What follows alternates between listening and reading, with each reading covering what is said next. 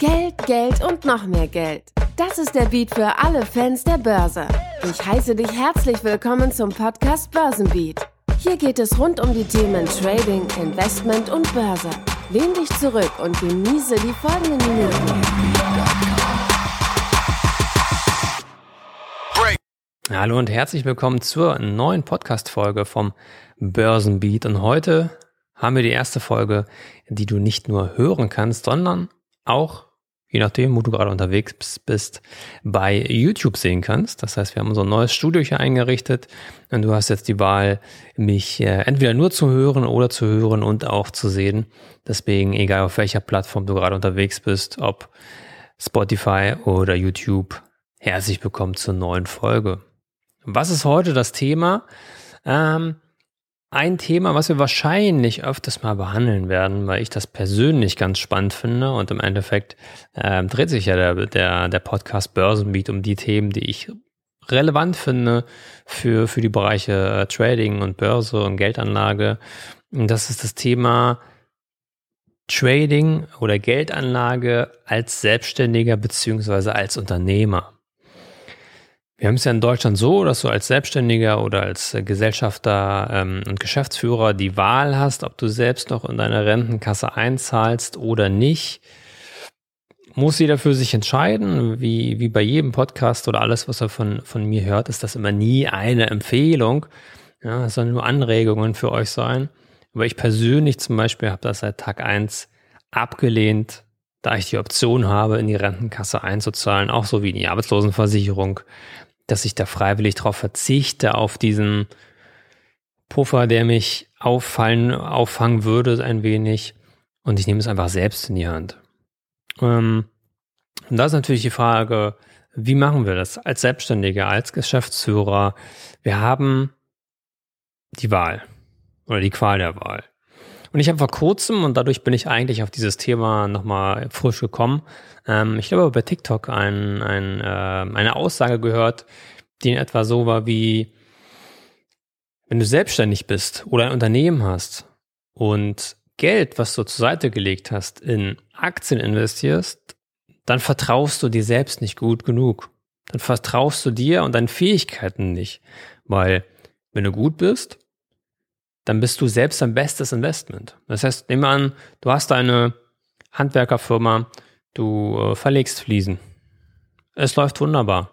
Und wenn du einen Puffer dir aufgebaut hast, dann könntest du ja, so ist die Aussage, also ich, das ist jetzt nicht, nicht prinzipiell meine Meinung, sondern so war die Aussage, könntest du ja das Geld einfach nehmen und dein Unternehmen weiter aufbauen. Hol dir den ersten Mitarbeiter oder den dritten und vierten, bau das Ganze weiter auf, äh, hab ein Büro, um dich immer mehr auf deine Prioritäten zu konzentrieren und wachse halt so. Und klar, wenn das Unternehmen bei dir oder deine Selbstständigkeit gut läuft und das skalierbar ist, ist es wahrscheinlich von der Rendite her unschlagbar. Außer du findest nochmal den nächsten Kryptocoin, ähnlich wie Bitcoin, mit dem du tausende Prozente machst. Hm, das ist jetzt die Frage, worüber ja, ich heute mit euch ein bisschen drüber reden möchte. Ist das wirklich so oder ist das nicht so?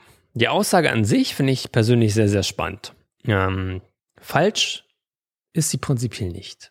Ich glaube, wir können es aber auch nicht auf jeden beziehen. Also es gibt solche und solche und das ist wie, wie bei allem in der Welt immer eine persönliche Sache. Das heißt, bist du selbst vielleicht jemand, der einfach sein Handwerk liebt. Der ist klein, der gerne alleine als einsamer Kämpfer unterwegs ist und einfach froh damit ist, dass er ein paar Aufträge im Monat hat und davon gut oder sehr gut leben kann. Dann ist die, dann bringt die Aussage dir natürlich nichts. Wenn du deinen Lebensunterhalt bestreiten kannst, dein Kühlschrank voll ist, du das Auto fährst, was du fahren möchtest, Urlaub machen kannst, wenn du einfach keine offenen Wünsche hast. Natürlich, endlose Wünsche gibt's immer, aber wenn du erstmal im Alltag wunschlos glücklich bist und du Geld bei der Seite gelegt hast, dann bringt es dir nicht zu sagen, du musst jetzt dein Unternehmen größer aufbauen. Wenn du selbst sagst, ich will diesen Stress gar nicht, ich möchte das nicht, ich möchte einfach allein unterwegs sein und damit mein Geld verdienen, dann bringt die Aussage, die trifft nicht auf dich zu. So.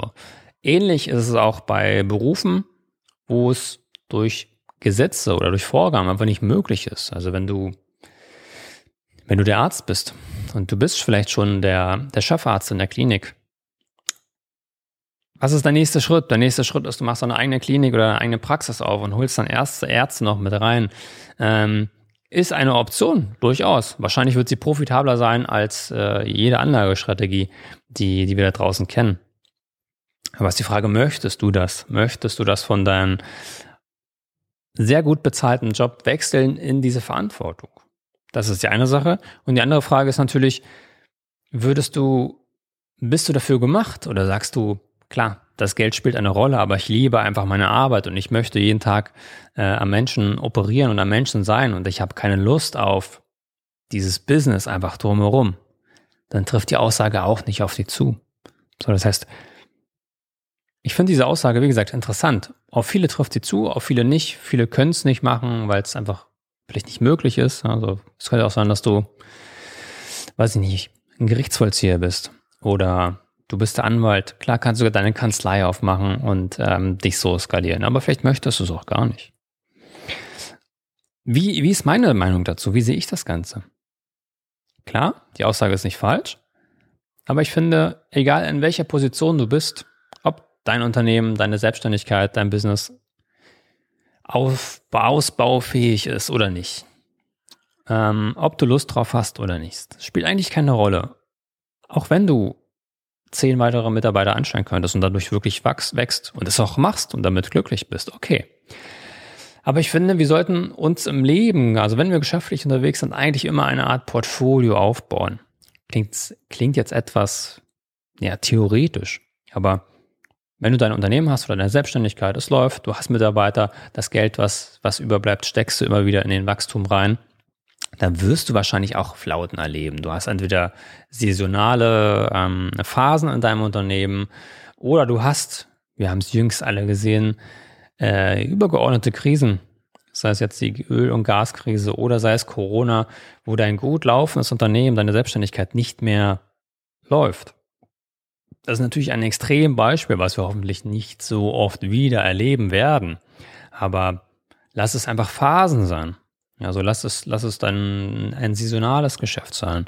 Oder in jedem Büro, in jedem, in jeder, in jeder Branche haben wir halt Monate oder, oder Quartale, wo es besonders gut läuft, wo es besonders schlecht läuft. Ähm, das gehört dazu. Ja, ich glaube, wer von, von euch da draußen selbstständig ist, der kennt das Spiel. Der weiß, dass das, was wir früher als Angestellter haben, dass wir jeden Monat genau auf den Cent genau unsere Summe haben, abgesehen von Weihnachtsgeld und Urlaubsgeld, dass wir das dass das eine Illusion ist, die wir in der Selbstständigkeit so nicht wirklich erleben, ähm, sondern dass es ein bisschen anders abläuft. Und da ist es aus meiner, äh, aus meiner, aus meiner Sicht extrem sinnvoll und es spricht eigentlich nichts dagegen, wenn du dir ein weiteres Standbein aufbaust. Und damit meine ich nicht, dass du in eine komplett neue Branche gehst, sondern einfach das Geld, was über ist, dass du das auch noch investierst. Und wie? Das soll jetzt gar nicht das Thema sein. Ob du dir äh, ganz klassisch ein Aktienportfolio aufbaust, ob du in, in automatische Handelssysteme äh, investierst, ob du, ob du Zeit dafür findest und Lust drauf hast, das selbst in die Hand zu nehmen und du aktiver Trader wirst. Wie spielt gar keine Rolle. Aber mir geht es eher darum zu sagen, dass du es nicht vernachlässigen solltest, wenn das Geld da ist. Auch unabhängig davon, ob du dein Unternehmen skalieren möchtest oder kannst, solltest du immer nebenbei gucken, was kannst du noch machen. Ich glaube, das Klassische ist eigentlich irgendwann in die Immobilienbranche zu gehen und zu sagen, okay, ich habe das Geld jetzt, ich hole mir etwas Betongold und ich habe jetzt hier ein, zwei Wohnungen mir geholt. Inflation, was auch immer, soll kommen.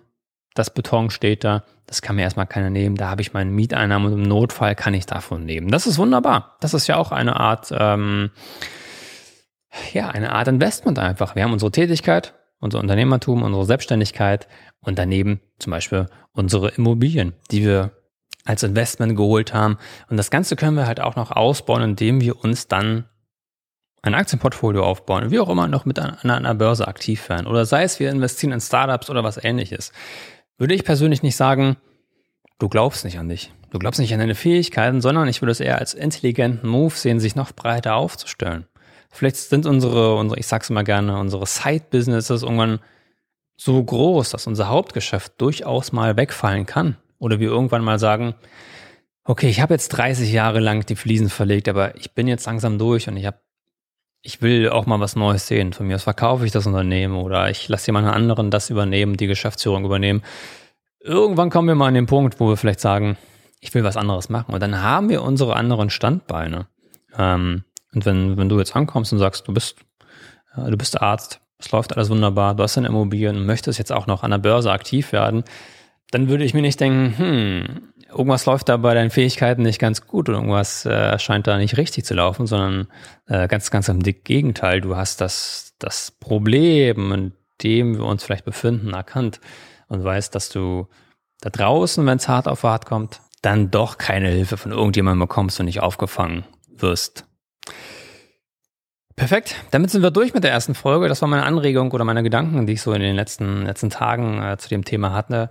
Äh, ja, ich freue mich, dass du bei der, vielleicht bei der ersten Podcast-Folge dabei warst, die auch auf YouTube zu sehen war. Und ich würde sagen, ähm, dir weiterhin viel Erfolg an der Börse und wir hören oder sehen uns hoffentlich zur nächsten Folge wieder. Bis dann. Ciao.